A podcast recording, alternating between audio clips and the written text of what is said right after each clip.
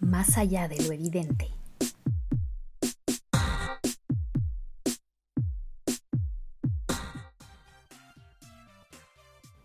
Hola, soy Natalia Ames y este es un nuevo episodio de Más allá de lo evidente, podcast del Comité de Lectura en el que analizamos momentos audiovisuales icónicos que han influido en cómo miramos y entendemos el mundo. En este podcast utilizamos herramientas de lenguaje audiovisual para diseccionar escenas de series, películas, novelas y videoclips. El objetivo es releer estas imágenes con un sentido crítico, con el fin de deconstruir sus efectos sobre nuestras formas de pensar y contrastarlos con nuestra realidad actual. En cada episodio empezamos contextualizando el momento audiovisual elegido, al cual pueden acceder a través del enlace que compartimos en la descripción. En el caso del episodio de hoy, hablaremos sobre la escena de la mañana siguiente a la borrachera en la película ¿Qué pasó ayer?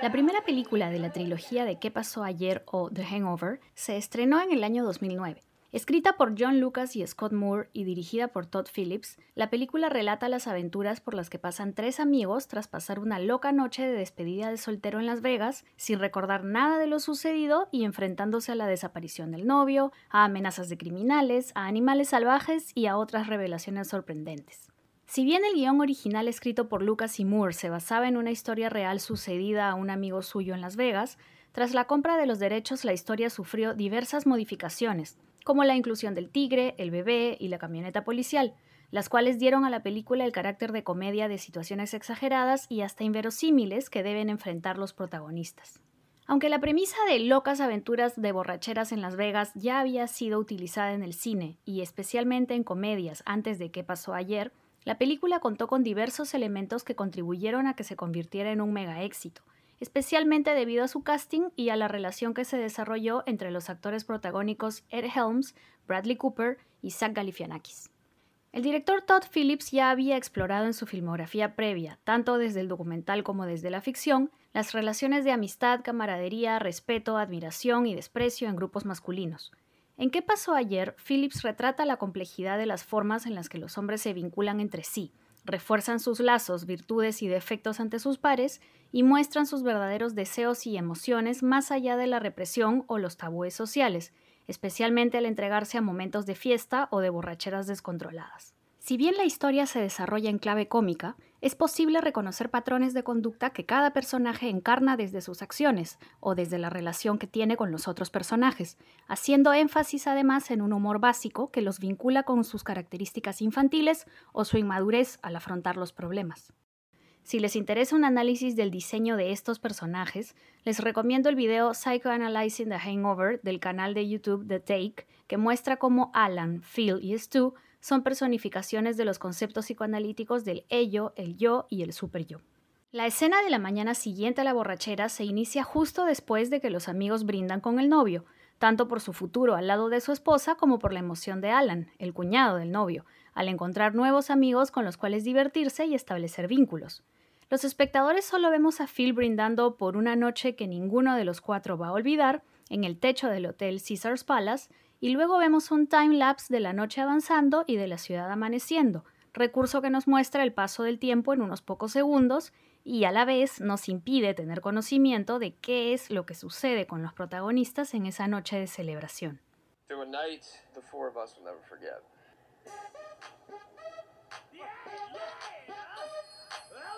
La escena comienza con una luz blanca, fuerte y chocante para luego ubicarnos en el cuarto de hotel y mostrarnos detalles que nos dan una idea de la caótica fiesta y de sus consecuencias. Ropa y botellas tiradas en el piso, copas medio vacías de champaña y cócteles, una muñeca inflable y un flotador de chanchito en un baño de burbujas, un bong verde fosforescente, una estatua romana caída, así como otros elementos que pueden o no haber sido parte de disfraces o juegos, pero ahora se encuentran sueltos y tirados por los rincones del cuarto, casi como víctimas de la noche anterior. La cámara sigue recorriendo la habitación, exhibiendo un televisor roto pero encendido, un sillón quemado y aún humeando, un pollo vivo deambulando cerca de botellas colocadas a manera de bowling y unos pies femeninos descalzos que caminan hacia la puerta. La toma a nivel del piso nos muestra latas vacías de bebidas energizantes y el rostro de Stu durmiendo a un vestido sobre las baldosas. Tras despertarse al oír el sonido de la puerta cerrándose tras los misteriosos pies descalzos, la siguiente toma muestra un plano más amplio que permite ver a Stu poniéndose de pie en los pasillos de la desordenada habitación. Mientras Stu recorre el cuarto, vemos la destrucción de varios muebles como fondo de la toma de su rostro, pero también sentimos su mega resaca al verlo ponerse sus lentes aún entre dormido y despierto, caminar con dificultad y desplomarse sobre un sillón de la sala en la que también se encuentra Alan, quien se levanta desde el fondo del bar con collares de colores y sin pantalones y trastabillas sobre múltiples vasos de plástico. Una nueva toma nos muestra otro ángulo de la habitación, haciéndonos sentir que nosotros también descubrimos el escenario post-juerga de a pocos y con la misma sorpresa que los personajes. Esta vez vemos a Alan yendo al baño y tropezándose con el pollo, y a Phil durmiendo en un colchón en el piso. Alan entra al baño sin levantar la mirada y el plano muestra solo el espacio que recorre entre la puerta y el inodoro. La toma se corta para dar paso a un nuevo plano que muestra el resto del baño, en donde se encuentra un enorme tigre que mira a Alan sin que éste se percate. En este momento, los espectadores nos sorprendemos de esta aparición, pero por unos segundos sabemos más que Alan, quien sigue ocupado en lo suyo. Alan recién se voltea al escuchar el rugido del tigre, y aún medio dormido y bajo quién sabe qué sustancias, sonríe levemente y continúa orinando dentro y fuera del inodoro hasta que el tigre ruge más fuerte y vemos a Alan darse cuenta de que efectivamente el tigre está ahí y no forma parte de su imaginación. Aterrorizado, Alan sale corriendo del baño hacia la sala y pasa sobre el cuerpo de Phil, quien despierta también con una visible resaca y le pide asqueado a Alan que se ponga pantalones. Alan responde gritando que hay un tigre en el baño sin que Phil le haga mucho caso, a lo que Stu reacciona lentamente preguntando qué está sucediendo. Ante la insistencia de Alan, Phil decide revisar el baño y lo vemos abriendo la puerta, mirando hacia adentro, escuchando un rugido y regresando, esta vez convencido y afirmando entre risas que Alan tenía razón. Mientras Alan continúa en pánico, Stu y Phil conversan en un estado nebuloso de semi-despertar y continuación de la borrachera. Stu comenta que algo le duele muchísimo mientras Phil se pone su camisa y mira la destrucción causada en la suite del hotel. Stu se altera pensando que los daños serán cargados a su tarjeta de crédito, y mientras Alan usa una sábana para cubrirse en base a los pedidos de Phil, los amigos empiezan a preguntarse qué diablos pasó la noche anterior. Stu le pregunta a Phil si le falta un diente y podemos ver un gran hueco en su boca, a lo que Phil responde con una carcajada y Stu con gran desesperación al verse en un espejo. Phil, entre divertido y tranquilizador, le dice que todo va a estar bien y ordena los pasos a seguir. Despertar al amigo faltante Doug, desayunar y huir antes de que llegue el servicio de limpieza. Con su actitud parece demostrar que esta es solo una mañana más de resaca y de organizar los destrozos causados, pero Stu le responde muy afectado por la pérdida de su diente y sin tener idea de qué es lo que puede haber pasado. Phil menciona que tiene un fuerte dolor de cabeza y Stu vuelve a mirarse al espejo quejándose de sus desgracias, hasta que Alan regresa diciendo que Doc no está en la habitación y tampoco su colchón. Phil reacciona relajado, pensando que Doc está en la piscina y lo llama, pero su celular está en el cuarto y es respondido por Alan. La escena cierra con el repentino llanto de un bebé desde el interior de la habitación, acompañado por una música misteriosa y un zoom a los rostros de sorpresa de Phil y Stu, dando pie a la búsqueda de los tres amigos para encontrar a Doug y de paso averiguar qué fue lo que sucedió la noche anterior. El resto de la película muestra cómo los amigos reconstruyen los eventos de la noche como si fuera un rompecabezas de recuerdos ausentes, como la boda de Stu con un stripper, la aparición del hilarante personaje de Chao y la confesión de Alan de haberlos drogado durante el brindis inicial. El público, al igual que los amigos, recién podrá enterarse de los detalles de la noche de celebración al final de la película, cuando los créditos finales muestran las fotos que registraron la juerga.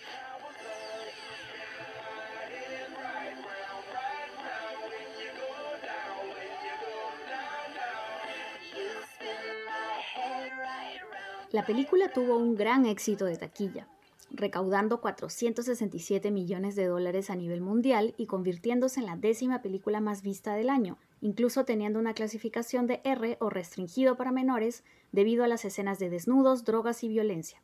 ¿Qué pasó ayer? También tuvo una reacción crítica mayormente favorable y ganó el Globo de Oro en la categoría de Mejor Comedia o Musical.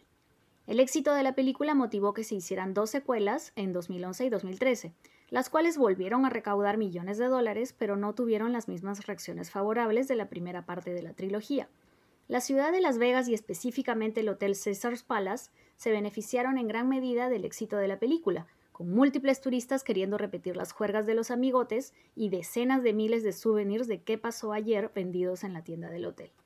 Este afán por emular las locuras de Stu, Alan y Phil nos lleva a hacernos varias preguntas, como qué tanto se exageraron los inverosímiles sucesos de violencia y drogas en la película para fines de comedia que raya con la estupidez y cómo toman las audiencias esta exageración. Por otro lado, vemos que el director dedica especial atención a explorar las relaciones entre el macho alfa Phil, el inseguro Stu y el desadaptado Alan, sus recorridos emocionales y sus aprendizajes a lo largo de la historia, con un claro interés por jugar en base a estereotipos masculinos y reírse de las consecuencias de reprimirse y autocensurarse por las expectativas de la sociedad. Esto ubica a qué pasó ayer en una larga lista de películas que problematizan las amistades masculinas y sus procesos de madurez y socialización, así como sus válvulas de escape mediante las fiestas o el alcohol, desde Los Inútiles de Fellini hasta la muy reciente Another Round de Thomas Winterberg. Sin embargo, no sucede lo mismo con sus personajes femeninos, lo cual nos hace preguntarnos por qué la película de Phillips opta por utilizar clichés básicos, como la novia controladora o la stripper de buen corazón, que solo existen para bloquear o despertar los deseos y las reacciones de los protagonistas masculinos. Y sobre todo, una pregunta que nos hacemos ahora, al volver a ver el brindis de Alan, es ¿Qué pasa cuando una película ridiculiza estereotipos masculinos como la incapacidad de madurar emocionalmente o la tendencia a identificar grupos de hombres con manadas de animales, pero los espectadores lo entienden como una glorificación que hay que repetir y perpetuar? Personalmente, considero que la elección de la droga con la que Alan engaña a sus amigos, y de paso a él mismo por confundirla con éxtasis, conocida como Rufis o la droga de la violación, es una forma controversial pero ingeniosa de sacarle la vuelta al concepto del macho, que domina a la mujer al despojarla de su conciencia y de su voluntad para fines de abuso sexual, pero que en la película ocasiona que cuatro machos busquen la forma de arreglar sus desastres pasando al mismo tiempo por un camino de autoconocimiento y de aprender más sobre aquello que se encuentra latente en sus formas de ser y no se atreven a aceptar. Sin embargo, la inclusión de esta droga en la narrativa de la película, así como la presencia de un cameo del boxeador condenado por violación Mike Tyson, generó diversas interpretaciones que acusaron a la cinta de ensalzar la violación y el abuso de mujeres en estados de inconsciencia. Cuando Todd Phillips ganó el premio máximo del Festival de Venecia en 2019 con Joker, otra película en la que explora los riesgos de la represión de las emociones y deseos masculinos, declaró que no quería hacer más comedias porque ya era imposible reírse de ciertas cosas, sin recibir ataques por redes sociales de personas que consideraban que su humor era demasiado incorrecto. Lamento esta decisión, así como las declaraciones de Phillips, porque estoy convencida de que el humor es una poderosa arma para enfrentarnos a aquellos temas incómodos, como la masculinidad basada en estereotipos dañinos y la represión de las emociones que lleva a la violencia, de los que es muy difícil hablar, pero que es necesario cuestionar y analizar, y creo que dejar de hablar de ellos no nos hace avanzar, sino retroceder como sociedades. Les invito a ver la escena de la mañana siguiente de qué pasó ayer con ojos analíticos, a tomar en cuenta las herramientas del humor para burlarse y ridiculizar los estereotipos, y a estar atentos también a las múltiples interpretaciones y discusiones que se pueden derivar de estos usos del humor. Nos reencontraremos en el próximo episodio para analizar otros productos audiovisuales que nos marcaron y que revisitaremos con una mirada crítica. Hasta la próxima.